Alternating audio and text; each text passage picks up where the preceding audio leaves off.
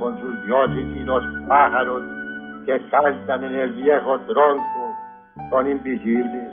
Bendice, Señor, al viejo tronco donde cantan los cucaracheros.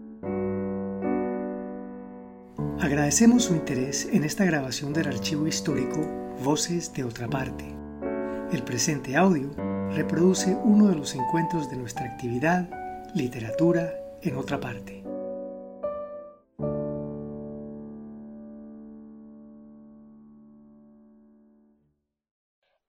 Es un proyecto ganador de la convocatoria Unidos por la Vida 2020 del Instituto de Cultura y Patrimonio de Antioquia y la Gobernación de Antioquia.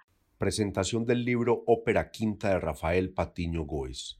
Introducción al autor y su obra por Ricardo Cuellar Valencia. Casa Museo Otra Parte, jueves 8 de junio de 2006. Buenas noches. Agradezco la invitación a Otra Parte para participar en la presentación, en el lanzamiento editorial de la obra eh, poética eh, que ha reunido eh, Hombre Nuevo, de Rafael Patiño, que es mi amigo de, la juventud. De los, 17 años nos conocemos, de manera que tengo el gusto y el placer de poder opinar desde la literatura y especialmente de la poesía sobre su obra. Y recientemente he escrito entonces el siguiente texto. Eh, ópera quinta de Rafael Patiño Goes o los monólogos del alquimista embrujado. Tiene un epígrafe que dice, entonces hablaré, sobrepasando las marcas del silencio, hablaré igual que antaño.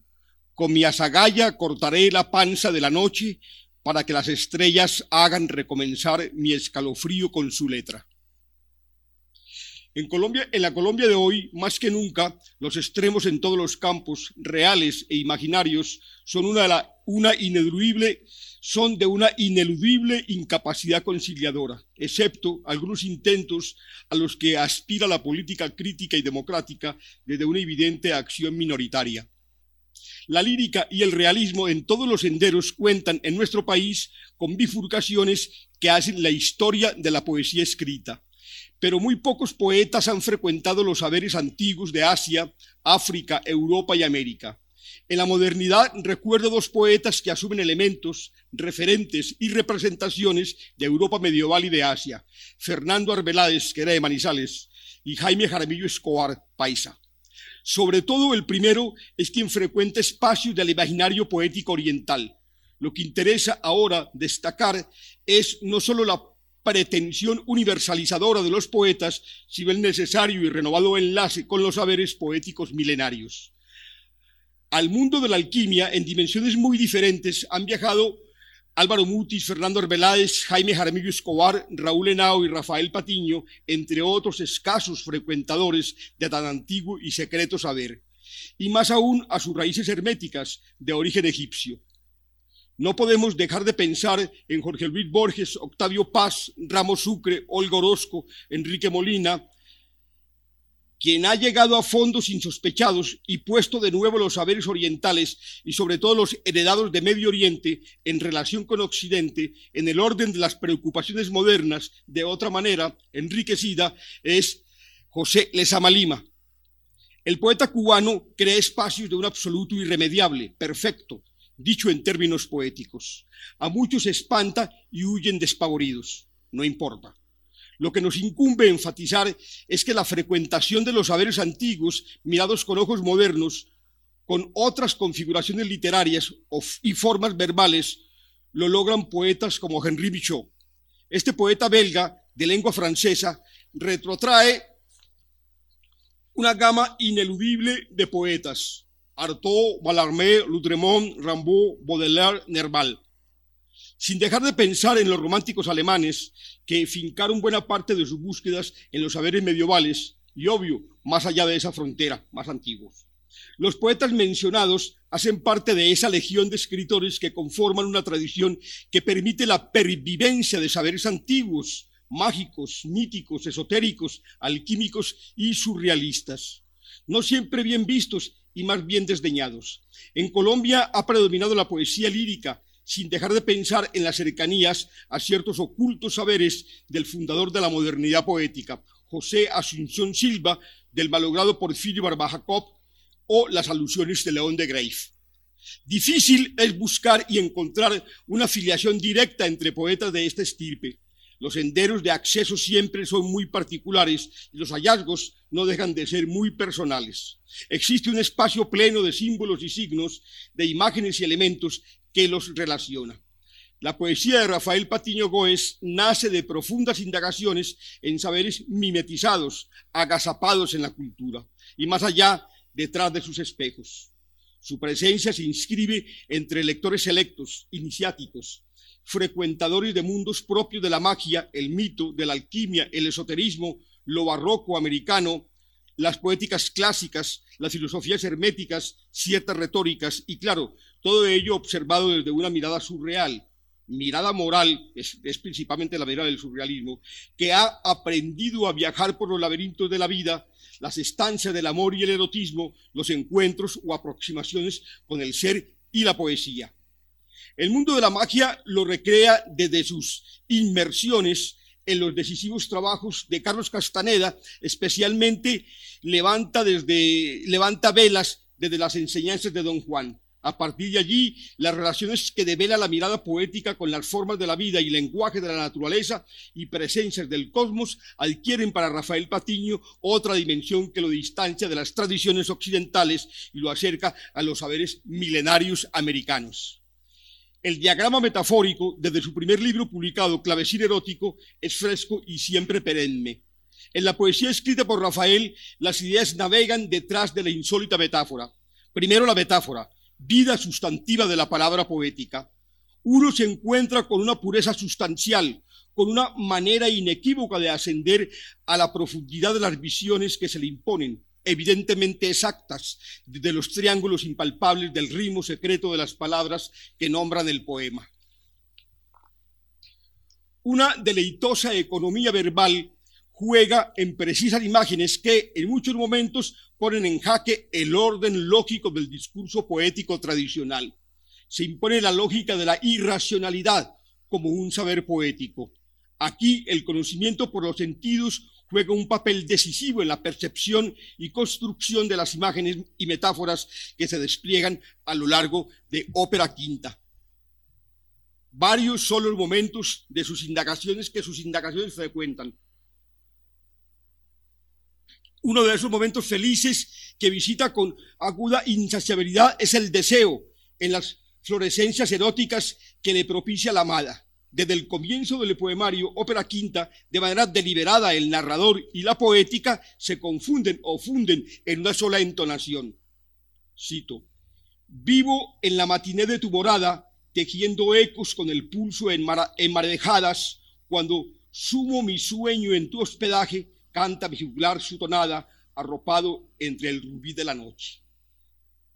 Y el poeta, después de cantarle a la musa Beatriz, mi Venus, escribe dos líneas, en dos líneas su poética, poética que va más allá de que la del latino Horacio, que es el primero que escribe una poética desde la poesía, porque Aristóteles antes ha hecho otras cosas, pero es Horacio el que lo canta, y sin embargo Rafael, entre el bosque de seda del poema, la altura del árbol, habla de una eternidad. Esto está más cercano a la poesía de los galos, eh, que le cantaron a, eh, la guerra de los árboles, que es de los primeros grandes poemas de la antigüedad. Yo siento más cercano a esa poética de los primeros grandes poetas que al propio teórico Horacio Latino. El mundo erótico de nuestro poeta va más allá de las, de las insulsas vanidades de los sexos y pocos en realidad se acercan a él con auténtica creatividad, como lo demanda su sabia y tradicional práctica, lo sabemos, literaria y lúcidamente desde Sade, a quien Patiño ha traducido y sobre todo ha asumido. El poeta no recrea simplemente el goce erótico, sino que revela el homus eróticos en su esplendor. Me evito citar el poema y que lo lea mejor Rafael. No va a leer los poemas, voy a leer el texto nomás. Otro de los momentos que Rafael asume como intensamente propio, dada la terrible cotidianidad que lo rodea en Medellín, es la muerte y la guerra que allí cabrestean todo tipo de criminales. Lo singular es que el poeta Patiño las observa como realidades dadas, con metáforas de una exquisita belleza que sacuden nuestra sensibilidad ante esa espantosa e ineludible presencia. Burla de la Parca es un poema largo de 40 versos ante la brevedad del verso de Rafael. Relato que da cuenta de cómo poetas y pintores en diversos momentos han escapado y huido de la muerte. Las dos últimas partes llaman la atención por su original forma de consignar lo que se vive en el país, más allá de la simple denuncia, y por lo tanto se puede escuchar los acordes melódicos que entona la parca y el espasmo que produce su canto. El poeta sabe de la realidad de un personaje que con persistencia lo habita y no puede más que darle vida para compartir con él ciertos momentos. Una de las palabras clave en el mundo de la magia es fuego, en medio del cual el hechicero invoca y evoca espíritus con los cuales dialoga y ejecuta determinadas acciones, como bien lo recuerda la antropología cultural y de forma esclarecedora Octavio Paz en El arco y la lira. El poeta y el brujo, el poeta, el brujo y el mago con los mismos procedimientos que el poeta, transfiguran la realidad. La, parte 3 del poemario, intitulado como el libro mismo, ópera quinta, dividido en 13, es cardinal gracias a que en ella nos encontramos con uno de los momentos singulares de la poética de Rafael Patiño, sin manierismo, ocultismo, que desdibuje la intención creadora, nos hallamos con unos versos de nítida poética mágica. En el cuarto poema de la sección ópera quinta, tres versos son los que logran llegar a una de las más bellas y sabias definiciones del poema, escrita por Rafael Patiño. Primero, el poema viviente que el poema escrito, y desde la abismal experiencia de la escritura, el poema es.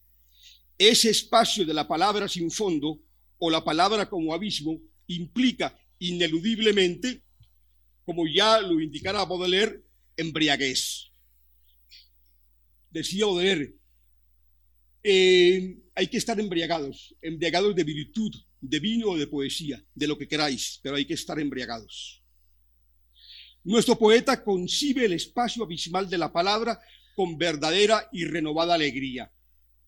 Mi mano desposa un poema viviente desde donde me lanzo al abismo de una palabra que mueve su cola mojada con el entusiasmo de un vaco. El poeta Rafael, además de brujo y mago, es auténtico vampiro. El tema del celoso fue muy agasajado por algunos poetas románticos, sobre todo españoles, sin olvidar a Shakespeare, el, siempre excepcional. Hoy en día muy poco lo retoman, escasamente nuestros mejores románticos, como lo son en ciertos momentos de sus obras Pablo Neruda y James Sabines. Rafael Patiño el asunto del celoso lo asume con un tono irónico, crítico y revelador que merece, que merece destacar. Inicia el poema así. Si una manada de vuelos comanda la bubilla, el celoso frunce el cejo y estira su delirio.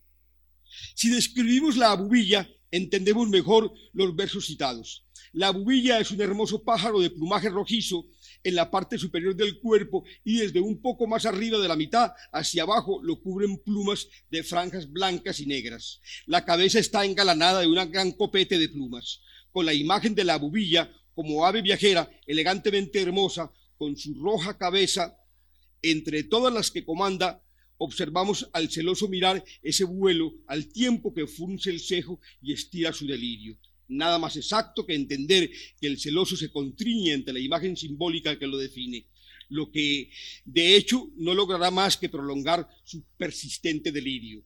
Continúa el poema. Su amor nada en la quietud del alabastro. El celoso gira su rueda de hueso. ¿Qué me perderá? se pregunta. ¿Acaso el centelleo del joven caucásico que habita entre resuellos? Que me habita entre resuellos el mastín que ladra en la cantera del ser, ¿qué cosa anuncia sino la cabeza cercenada del amante? El amor del celoso traduce El amor del celoso transcurre en la quietud que asemeja un alabastro, piedra blanca, traslúcida, compacta y maleable.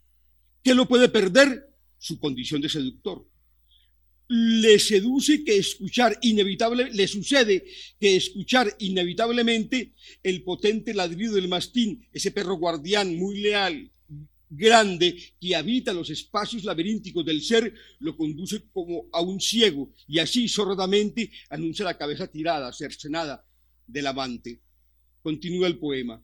El que estruja su nocturno y escurre la mirada contra el vallador del día no tiene a fe del, no tiene a fe del cielo ni sueño ni descanso. Diez jóvenes nadan desnudos en las oscuras lagunas de sus ojos pues el celoso se entretiene en chupar su propia sangre mientras copulan los fantasmas entre la lava oscura de su suerte. El celoso no se tolera en el día o la noche, vive sin descanso, siempre está dudando del que llega y tal su obsesión que todo aquel que pasa cerca de su amada es un enemigo, o mejor, como lo dice bellamente el poeta, diez jóvenes nadan desnudos en las oscuras lagunas de sus ojos. El celoso se consume infatigable y cruel, y mientras los fantasmas realizan sus amatorios festejos, él es el vampiro de su propia suerte. Lo que con suma belleza plástica y precisas metáforas nos indica el poeta sobre la condición del celoso, el psicoanálisis, de manera escueta, seca, científica, afirma que el celoso es un infiel, real o imaginario. De ahí la farsa inconsciente de sus tormentos. He aquí un buen ejemplo de dos maneras, dos caminos de llegar a verdades fundamentales de la condición humana. El tema que asume la palabra poética de Rafael Patiño va signado por la elipsis, condensaciones de imágenes, metonimias, metáforas herméticas, visiones mágicas y surreales. El poeta sale con toda evidencia de los lugares comunes y de una fogosa imaginación nos ofrece, por ejemplo, delirantes hallazgos de su posesión carnal para inventarse, inventándola a ella, como una brújula que pierde toda dimensión posible para arribar desde lo insólito a esta o aquella orilla. También la desolación y la soledad lo incitan a estas exploraciones. Como Luis de Góngora y Francisco Quevedo de los más grandes poetas del barroco español del siglo XVI,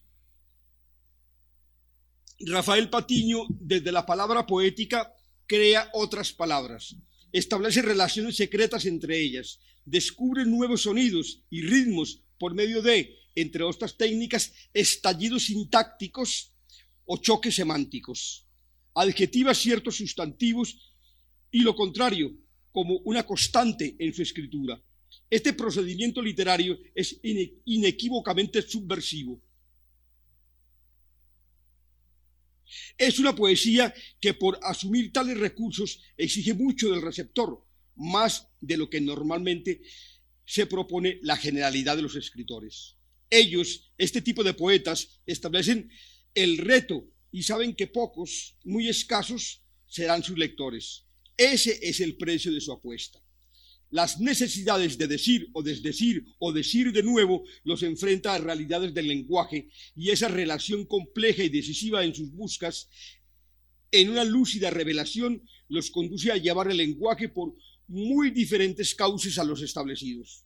Viajan por diversas culturas sin ninguna impunidad, sin ninguna cercanía con la, con la conocida mesura del, del diletante una sola palabra clave les basta. La urdimbre se teje y abajo queda la erudita alusión. Así deletrean sus secretas porfías. Se trata de una claridad en permanente batalla con las certezas. La profundidad será una constancia del hallazgo. En el caso de la escritura poética de Rafael Patiño, debe destacarse la insoslayable presencia de lo erótico como un acto que rebasa el deseo carnal, sin dejarlo atrás, por supuesto, y se instala en las ebrias sedas del deseo, desde el cual es posible y necesario poner en cuestión ciertos asuntos de la cultura, como bien lo han enseñado Batel, Klosowski, Blanchot, sin olvidar al poeta y ensayista colombiano Jorge Gaitán Durán, primer lector de Sade en América Latina, escribió Octavio Paz. Para Patiño el erotismo no se reduce al goce dado, gracias a que, sabe desde sus entrañas fisiológicas y sensibles mirar el mundo y ponerlo en situación. Un poema en prosa da cuenta de lo que afirmamos, en tanto que es un punto de partida de su visión. Me salto toda esta parte. Eh, otra referencia importante eh, en la página 10 es eh, el trabajo de, lo que llamaríamos lo hermético en la poesía de Rafael, que es bastante interesante porque escasamente ese tipo de poesía se ha escrito entre nosotros y es una de las grandes tradiciones de, la cultura occidental. Em, me voy a referir a lo último. Dos ejemplos de hermetismo son Puente 12 y Palabras sordas para un ciego, donde el poeta maldito, el poeta maldito quiere decir el, poeta que subvierte, que es crítico desde la poesía. Ese es el sentido. Así lo consiguieron desde el siglo XIX. La última parte del libro, Ópera Quinta, es una travesía por secretos muy recónditos de su curso poético fúrico, que los lectores eficientes deberán deletrear. En la parte final nos encontramos con auténticas alucinaciones que lo relacionan con ciertas obras de Michaud, sin olvidar los aprendizajes y las enseñanzas de don Juan de Carlos Castaneda. Su personal experiencia alucinógena le permite escribir, por ejemplo, Oigo bostezos de flor, noche crustácea crepitando en piel de nácar. El conocimiento por los abismos, eso lo dice Michó, desde la alucinación que propicia la mescalina, es uno de los más complejos en tanto que exige un reordenamiento general de los sentidos, de sus tácticas y estrategias, los cuales llegan a percibir más allá de lo que la mirada de la razón hace posible. Patiño registra en varios poemas esa forma de alto conocimiento, reservada para pocos. Recuerdo como antecedente en Colombia diversos poemas de Carlos Bedoya. Un singular poema cierra el libro, que podríamos señalar como el que cifra sus combates con la palabra, el encuentro con sus luces fluorescentes y las relaciones íntimas que entabla en la obra escrita con la tradición europea y americana, sobre todo la música que hace florecer y habita su poesía. Se explaya mágicamente en su arte poética. Lo esencial de cualquier poesía es el ritmo, es la música. La poesía sin música no existe, son frases. Y los novelistas también lo hacen. García Márquez decía alguna vez que sin música él no podía escribir. Eh, bueno, eh, además, eh, Rafael ha sido paralelamente pintor y traductor.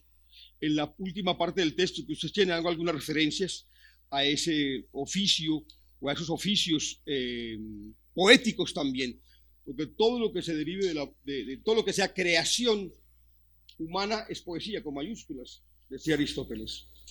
Eh, pues esos son algunos de los planteamientos que he querido desarrollar con relación a, a la obra poética de Rafael. Muchas gracias, Rafael. Muchas gracias, Ricardo. Quiero agradecer la presencia de todos ustedes en esta celebración en la que reinicio la fiesta vital de la poesía, después de haber estado en el ostracismo durante un periodo muy largo, de más de 12 años. Gracias Ricardo por tus elogiosas palabras y por tu profunda comprensión. Esta noche le dedico la lectura, como siempre, a mi Venus, mi Beatrice. Matiné en tu marea, para Beatrice, mi Venus.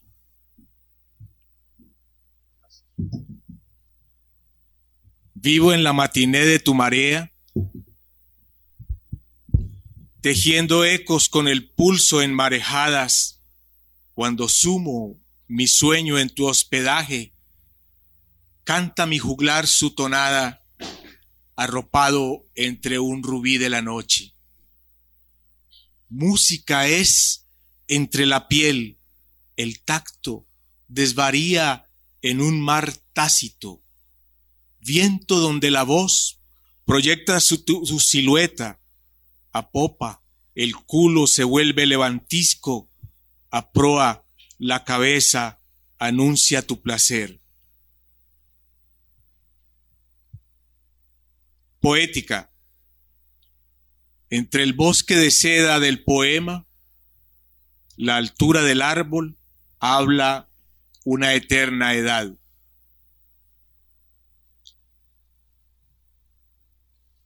Pósima.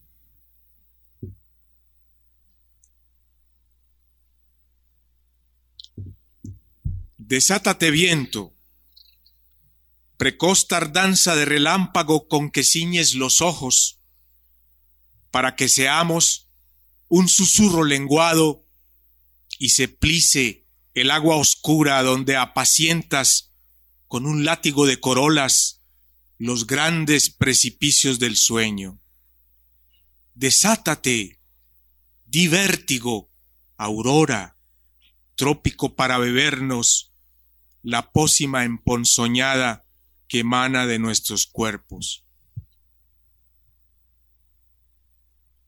Tatuaje de molusco. Soy acalorada boca que un soberbio tatuaje de molusco masculla a tu oído. Enciendo el terciopelo de tus senos, de cúbito y supino, abre tu océano su ojo, alzas una pierna aquí y nos extraviamos en la fronda de tu bosque.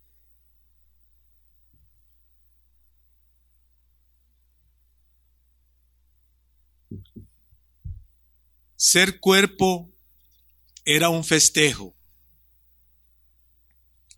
Ser cuerpo era un festejo. Gajos de luz, Habrían heridas en el ojo ebrio. Yo te decía, ven, y el cristal retrataba tus uñas en mi carne. Un mástil erguido en mi cuerpo se mecía en tu centro y mascullábamos al amanecer nombres equívocos. Bella jeta, alzada grupa, fruto reverberante anillándose en el dedo. Axila donde insulé el olfato de fauno, universo incendiado entre una leche de lujuria, abyecto y delicioso empalamiento del amor.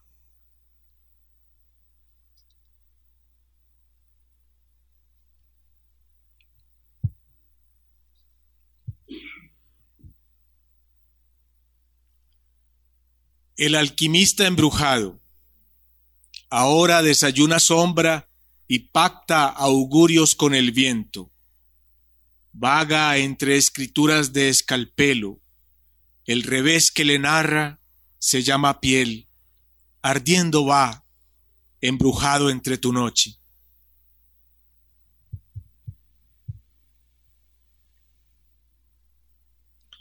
Burla de la parca.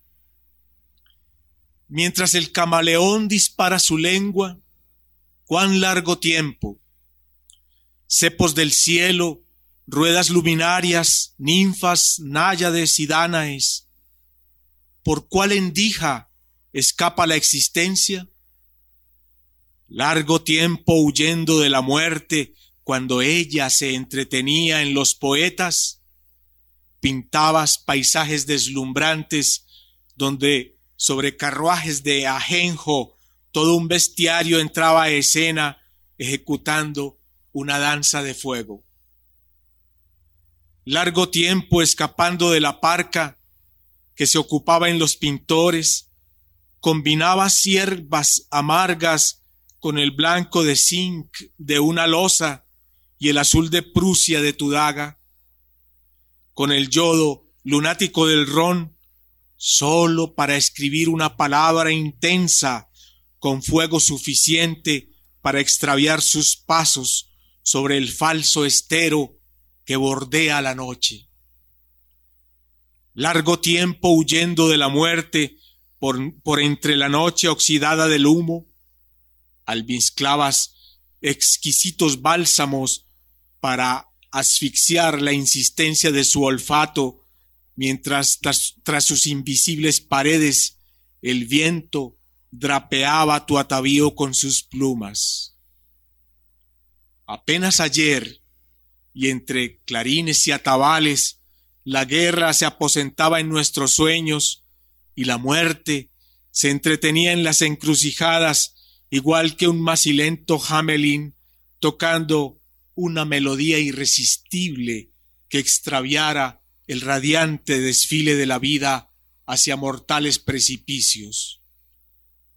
Y arriba, arriba, en el hiato rodado de las cumbres, entre el bosque de seda donde duerme el poema, cuando la muerte circunspecta toca su ocarina, comprendes que será en vano sentirte a salvo en el escondite del pellejo.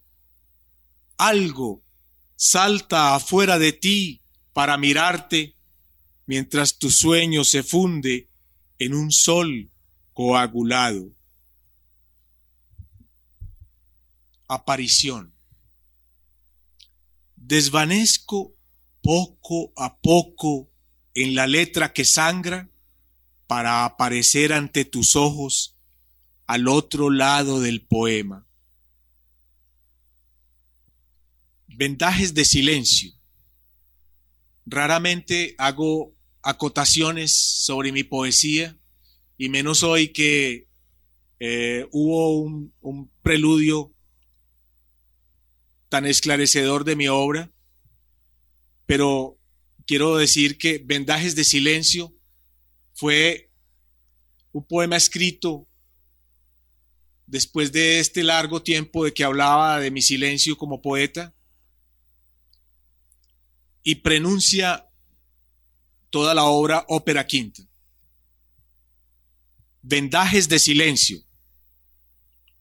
Guardián de mi silencio, he guardado silencio veinte años y más de cara a la pared. He velado todas las noches de mi pesado silencio. He visto cómo se oxidan navajas y lunas encima de mi silencio. Inclinado sobre su océano dorado, he visto refulgir a la fuerza verdadera en su centro.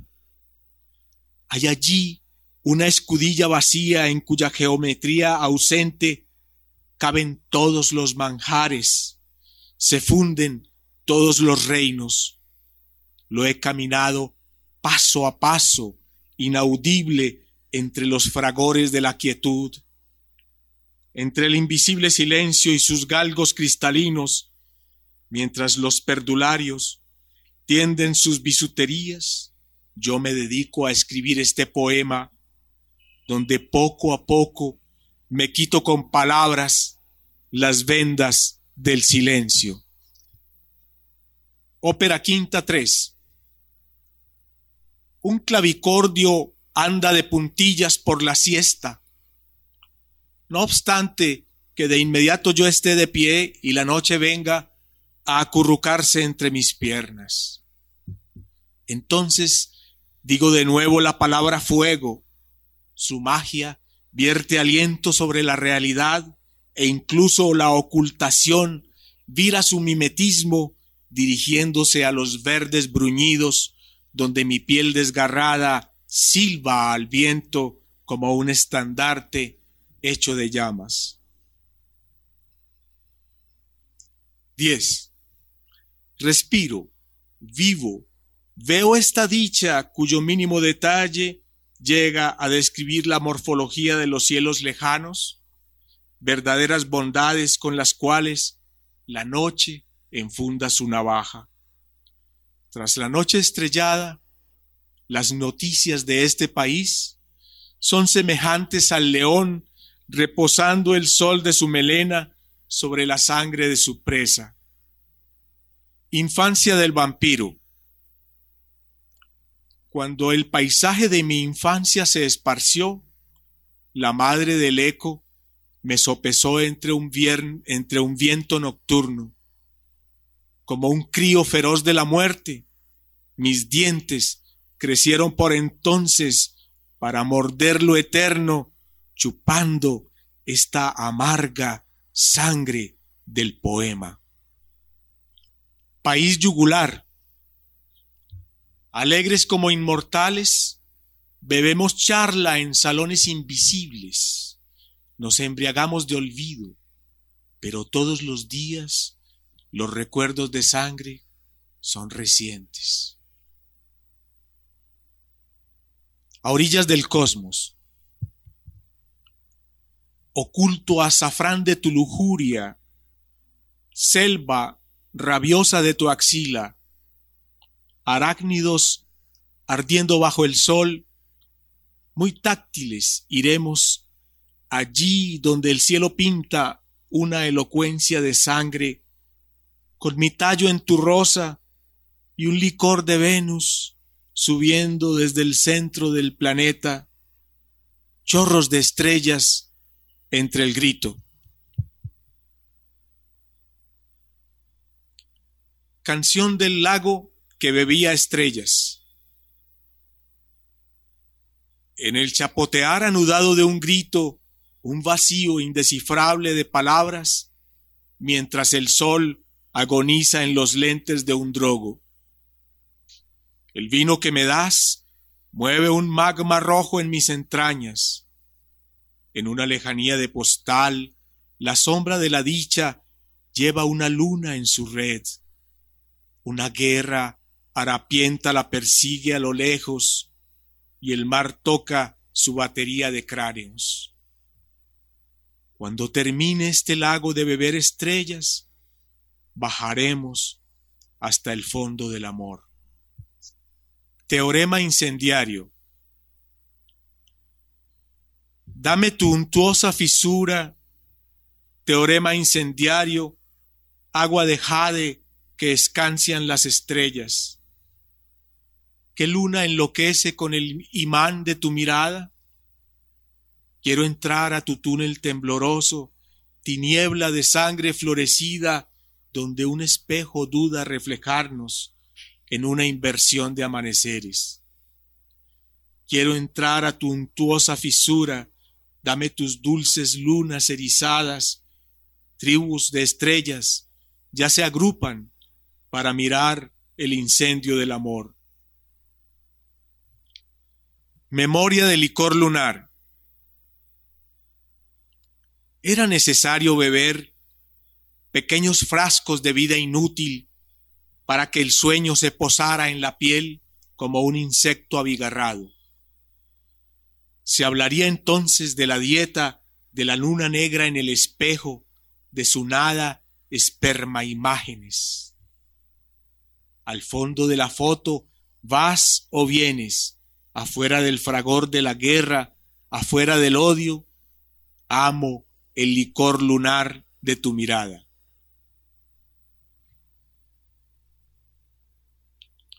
Corazón de los lobos proscritos.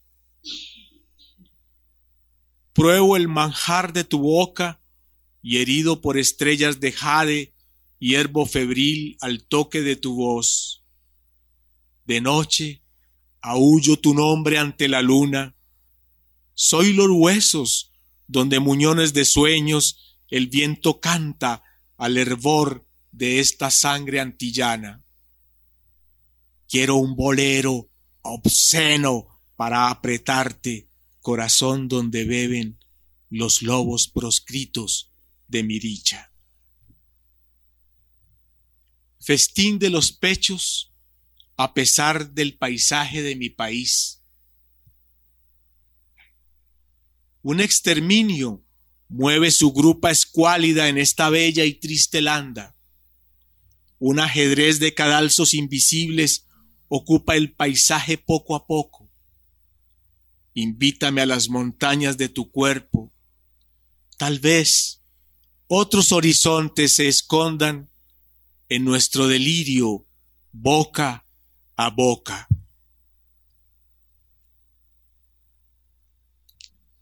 Del libro del colmo de luna. Desértico, el ojo se queja de la noche y un perro asirio husmea en la garganta. Aunque antes me creyeran loco por mi costumbre vesperal de jades humeantes, la loyolesca risa de Berlén, sus amigos idiotas, irritaban mis noches de glándulas y gemas. Es que no comprendían que yo era en todos ellos el olímpico afán de la inconstancia. Esta fue balada de Juan Arturo el Galo, dedicada a Jean Arthur. Balada del colmo de luna. Tu nombre era T, ágape de estrellas. Un músico ausente tocaba en tu ventana silenciosas demencias florecidas. Te llamabas colmo de luna. Las zorras dejaron un rastro rojo entre los besos. Las urnas del amor, un árbol de frágil corteza, sirvieron de espías a la noche.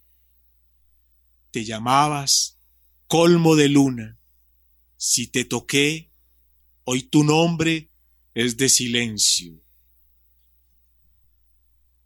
Poetas incendiados. Cerca de la fragante zarpa del día, untuosa y brillante es tu piel.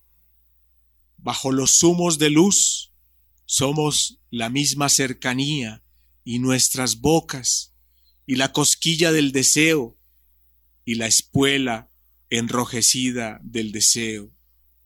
Entre los piñales y la luna, tu cuerpo llama la llama de los poetas incendiados. En la penumbra del tapete, vas en el sombreado silencio de las voces, cuando el sol se agosta y las locas pistas del cielo recogen la saboreada esfinge del amor. Mueve tu cadera aquí, valquiria tropical, diosa en la penumbra del tapete, alza tus piernas entre ardor de labios, húmedas quejas de un amor de fuego.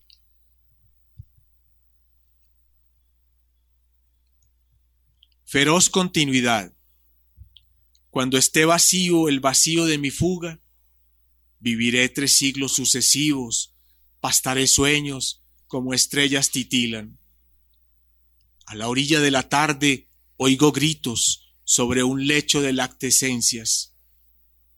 Son bosques temerosos del hombre, bosques donde fui menos que hormiga, hongos de sabor plateado, atajos que evitan la razón, puertas, aire, libertad. Balada del libertario. De entre fosos y cables, la ciudad extrae sus más oscuros habitantes. Mas existe uno, el poeta, solsticiada excrescencia de lo humano que recoge la espuma de los gritos miserables. Desquiciado poeta, mezclando nardos y disparos, presto a, a entrar en la boscosa noche y sus rugientes huestes libertarias. Releamos balada del celoso. Si una manada de vuelos comanda la abubilla, el celoso frunce el cejo y estira su delirio.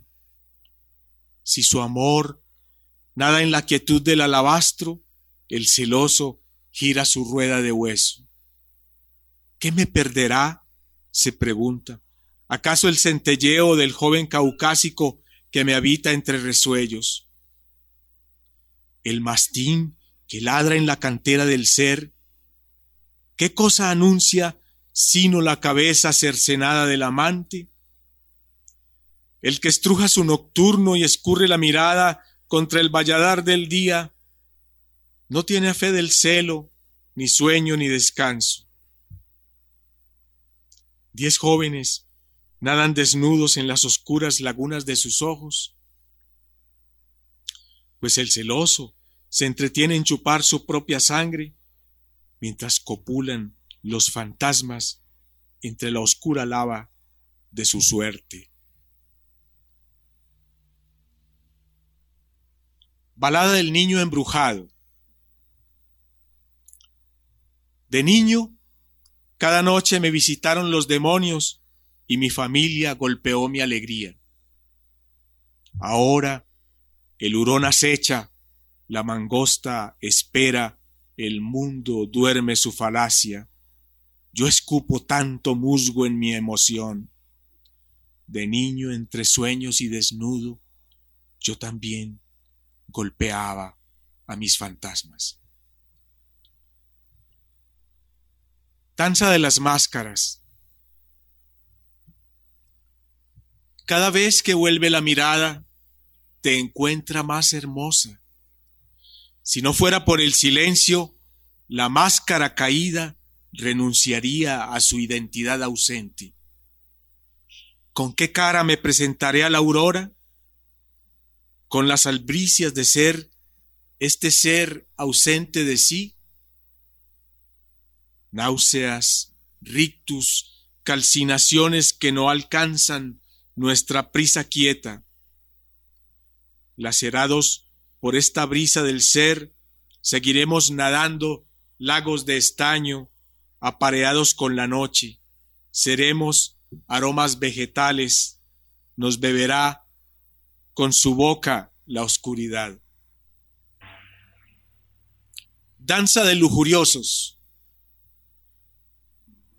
Cuando tras exquisitas figurillas el fuego cósmico lubrica y lame la fuerza del amor en nuestros cuerpos, en la penumbra, fuera del coto de esa mente fiera y enjollada con plumas, toco la blanca piel en donde cada noche baila su ensenada mi lujuria. Danza para contar los huesos del olvido. Hay un hueco en medio del tiempo, es la figura del azar. Yo me deslucho la costumbre de amar, el amor inocuo y huidizo que viene tras la estela del susurro. ¿Será sapiencia o locura ese reptil de sangre entre la idea? Mientras el mar latiga su espalda, me dedico a contar los huesos de mi olvido. Eh, la edición del libro tiene la particularidad de que estoy, comienza con la última obra, la obra más reciente y, termina con la obra más eh, inicial, por llamarlo así, la primera obra, Balada del Conde Cortanucas. Regresando de la hermosa llanura del éxtasis, un par de brujas tocan el laúd. Empeñadas en ahuecar un poco más la mano incendiada del destierro, hablan del conde Cortanucas, murmuran, gruñen, lanzan ceniza al viento. Precioso instante para que esta urraca doble su bufanda de trébol y casi de soslayo te quiera. Señora del Tricornio, como, como, se refresca tu voz en la lluvia de audaces ensueños, mi corazón hacia ti, en un prístino lino de papel, mas de qué valió tal aventura si en la tarde la amada se fue difuminando presa de un súcubo del acetileno versión. He pensado que debí decir, hermosa señora del tricornio, como se refresca tu voz, y pensé en la dama manca de Velázquez. Creo que he dejado que me destroces, oh zorra, como al muchacho espartano Y lo peor, que como el viejo Vitoldo hayas hecho una coliflor de mi cerebro. Pero he de escalpar tu piel aceituna en mi pupila, insidiosa, cómplice del sueño. Flor de Asia. Venía desnudo entre las esposas del alcohol y ante sus estertores acudía un manjar rebañado de asustadizas damas. Y si bien no traía una flor de Asia, daba su boca al deleite de los jugos que invertebrales bajan desde la cicatriz parpadeante de sus ninfas caireladas. Hueco de la espera. El intrincado laberinto del recuerdo, mientras la saciedad de la excusa parte la faz del día en diminutas lonjas, para del querer curarse, ahora que un pájaro fulminante picotea mi ventana, hueca de tanto mirar la espera. Bueno, eh, de clavecín erótico, que es mi primera obra, Mi Dama en Pez, que es un poema cercano a lo que ella quiere escuchar, ¿cierto? Pez perisodáctilo en la bota que dobla y tripla el hijar de la tarde, pez penúltimo plegayovizna, pez minuto tangencial insomne, pez de base ungulada en tú. Mi dama y yo levantamos el primer párpado del pez y nadamos. Mi dama nada por entre el dulce mugre del muro de la luz, y yo le digo que baje de mi aleta caudal a la glucosa. Mi dama y yo, por entre el Fahrenheit menor, en lentas cámaras eróticas, cuando mi pez nada en la boca de su pez, cuerdas arriba del humo. Ricardo se refiere eh, como, eh, como, hermético a Puente 12, lo voy a leer, eh, clavecín erótico, yo creo que marca esa pauta de musicalidad por encima incluso del sentido del poema y, se enmarca dentro de, de esa extraña y rutilante estrella de los poetas incomprendidos, diría yo. Puente 12. Los ciclos esperan en la nevera que da luz de paño en el ojal del silencio, y bujías de cien bufidos hacen delicias de las patas en los lechos de marfil mugriento. Los ciclos cumplen su toalla de tantos picos de jabón en la jofaina del jinete. Acierto y encuentro nombres para atenuar el vidrio. En la noche que atravesamos, a horcajadas de ocho cilindros de muerte, los brazos del saco como alegato de un sorteo, y he aquí que en alguna parte los ciclos de la luz escancian niños drogados y pedradas de gas entre el estruendo de gallos empapelados en azul. Solo esta noche el corazón como una joya para loros atraviesa el puente de ladridos jotas y reinas de Q para buscarte entre las yermas nadas del silencio. Seducción. Luego te rompes como cántaro, como si una nube tu cara.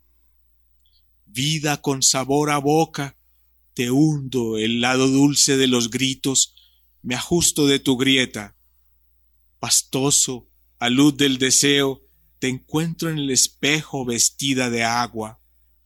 Rema la respiración, el aire, muslo, labio. Del poema Ensayos de Sueño. C. Cartilla. Querida lejanía. Aquí está tu estupor royendo el agua la boa de boca azul que dibujaste en la pared devoró tres mosquitos ya. Tu sombra, tan amada, sigue escondiéndose tras la, tras la misma puerta.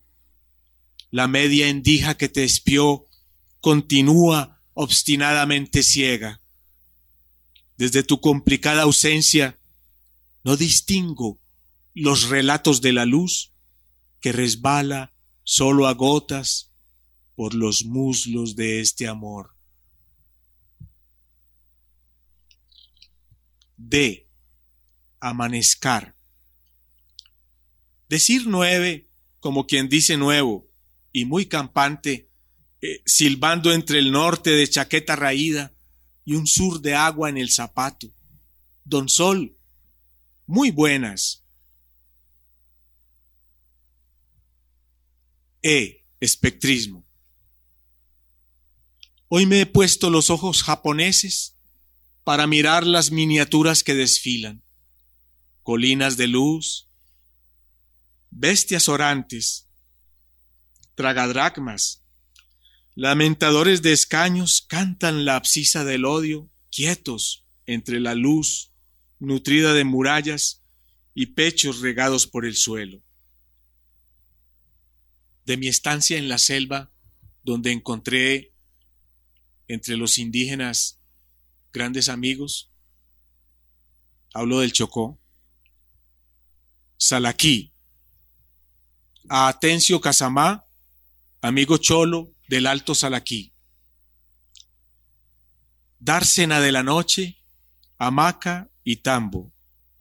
Arbóreo boato de boas, sonoro plumaje blanquísima lechuza, encantatorios llamados de caimán, batracio enorme de la noche, sapo, sonido de timbal, la mañana aún un chorro aún más alto, colina de arroz y el regodeo, carnosos soles, mangos pilosos, papilas.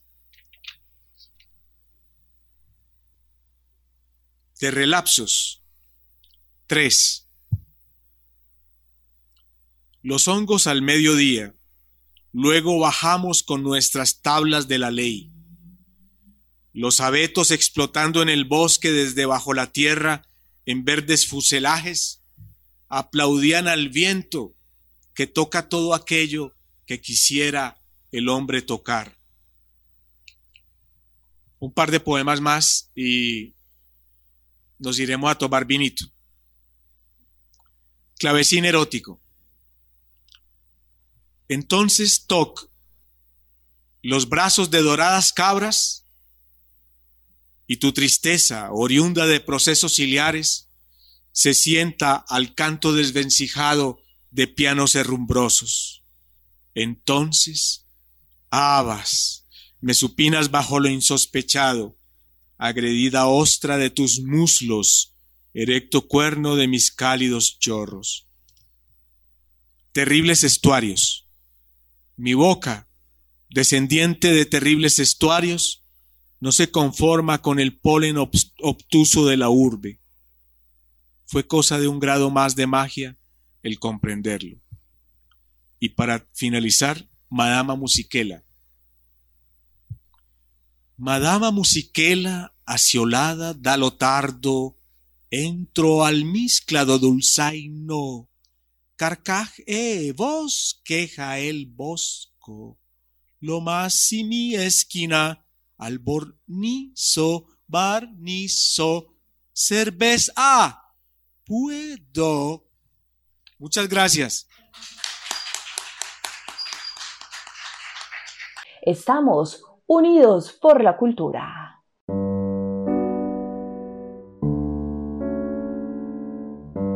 Y solo con sus dioses y los pájaros que cantan en el viejo tronco son invisibles. Bendice, Señor, al viejo tronco donde cantan los cucaracheros. Agradecemos su interés en esta grabación del archivo histórico Voces de otra parte. El presente audio reproduce uno de los encuentros de nuestra actividad Literatura en otra parte.